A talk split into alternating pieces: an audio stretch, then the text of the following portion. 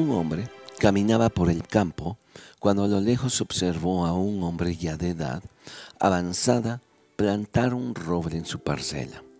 A medida que se acercaba, observaba el cuidado y entusiasmo con lo que él estaba haciendo.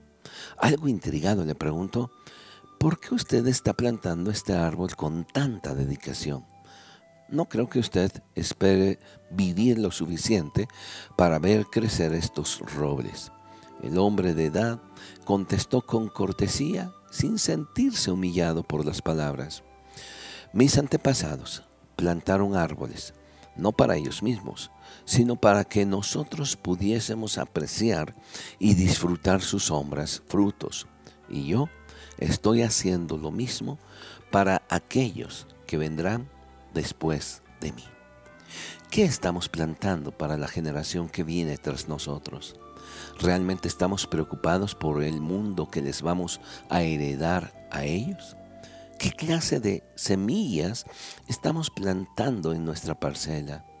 Es triste y deprimente observar a nuestro alrededor cómo actuamos y vivimos tan mezquinamente, aprovechando las oportunidades de servir de nuestra época y llevando agua para nuestro molino.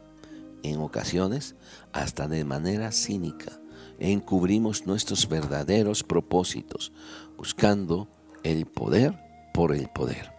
Cuando plantamos amor y respeto, nuestra casa crece produciendo flores y frutos de amor y respeto. Cuando plantamos una sonrisa y amistad, nuestro entorno se transforma en un ambiente de alegría y compañerismo. Cuando plantamos dedicación y fidelidad, nuestro hogar y sociedad recibe el beneficio de cada semilla. Cuando sembramos integridad, transparencia y sencillez, no tendremos necesidad de ir pregonando a voz en cuello lo que decimos ser nuestras acciones gritarán más fuerte que nuestras palabras. Un valor que se ha perdido es la que tan vagamente se recuerda haber escuchado alguna vez, la honorabilidad. Conforme nuestra sociedad evoluciona a lo que llamamos primer mundo, se ha ido deteriorando costumbres y tristemente observamos cómo están siendo socavados los principios y valores.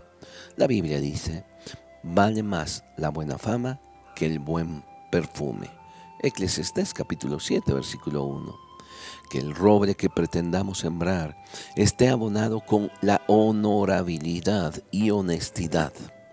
Comienza con el cumplimiento de aquello que prometemos.